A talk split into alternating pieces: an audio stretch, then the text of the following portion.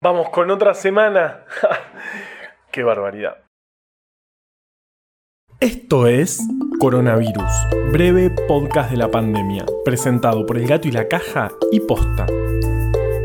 Hoy es lunes 26 de octubre, día 237 desde la llegada del SARS-CoV-2 a la República Argentina. Toda la semana pasada hablamos de mosquitos, hasta me hicieron decir mosquito en inglés varias veces. Si con todo este esfuerzo de producción todavía no nos convencimos de descacharrar, yo ya no sé.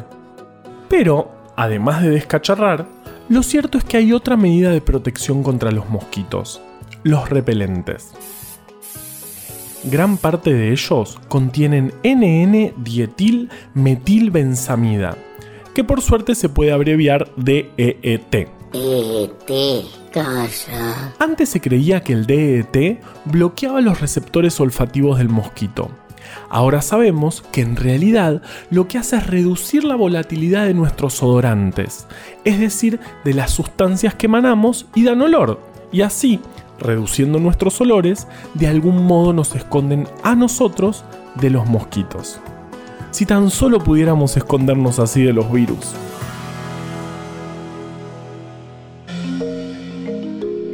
En Argentina, el viernes se confirmaron 15.718 casos, el sábado 11.968 y ayer, el día de menor carga, 9.253. De los confirmados ayer, el 28,3% fueron en la provincia de Buenos Aires y en la ciudad autónoma de Buenos Aires. En el cada vez más escueto informe que da el Ministerio de Salud, contaron que el promedio de casos diarios de la última semana es de 14.416 y que el total de casos confirmados desde que empezó la pandemia en Argentina es de 1.090.589. De ellos, el 15,3% están activos. Ayer se registraron 284 nuevos fallecimientos, que suman un total de 28.896. La tasa de letalidad entonces es del 2,8%. En terapia intensiva con diagnóstico confirmado hay hoy 4.863 personas. La ocupación de estas camas en todo el país es del 63,5%, pero en Neuquén asciende al 96%, en Río Negro al 90% y en Tucumán al 87%. El gobierno nacional extendió hasta el 8 de noviembre el aislamiento social preventivo y obligatorio en 14 provincias. A su vez, Catamarca, Corrientes, Entre Ríos, Formosa, La Pampa, Misiones y Jujuy, que son las provincias que menos casos reportan, siguen en el distanciamiento social preventivo y obligatorio. Ahora vamos con Vale.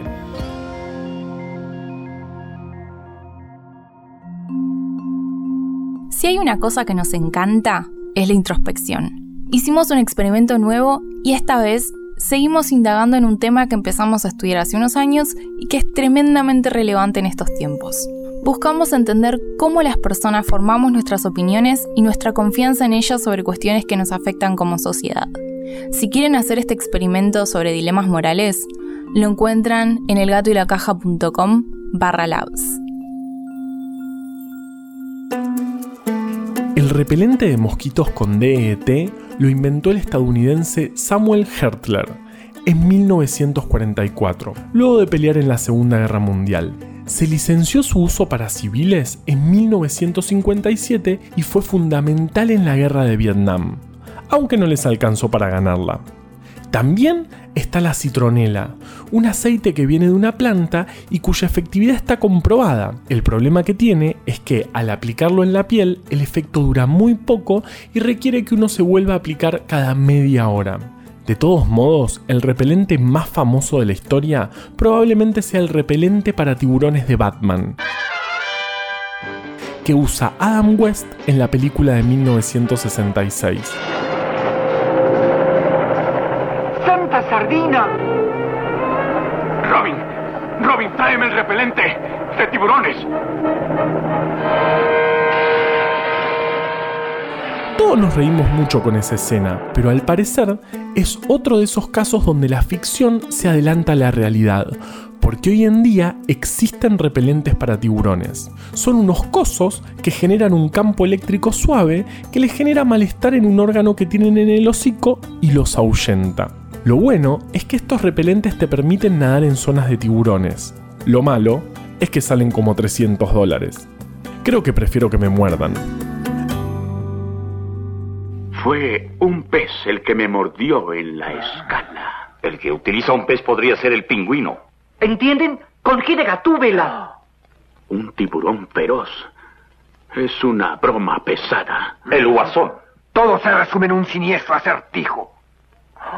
Acertijo. Santo Houdini. Coronavirus, breve podcast de la pandemia, es una producción original del Gato y la Caja junto a Posta. Este podcast lo podemos hacer gracias a bancantes. Ayúdanos a bancar estas iniciativas en elgatoylacaja.com barra bancar. Encontrá un montón de historias increíbles en breve atlas anecdótico de la ciencia. Para conseguirlo, entra en elgatoylacaja.com barra tienda. Yo soy Juan Manuel Carballeda. Valeria Sanabria te aconsejó desde el armario. Usa tapaboca, mantén la distancia y nos escuchamos mañana.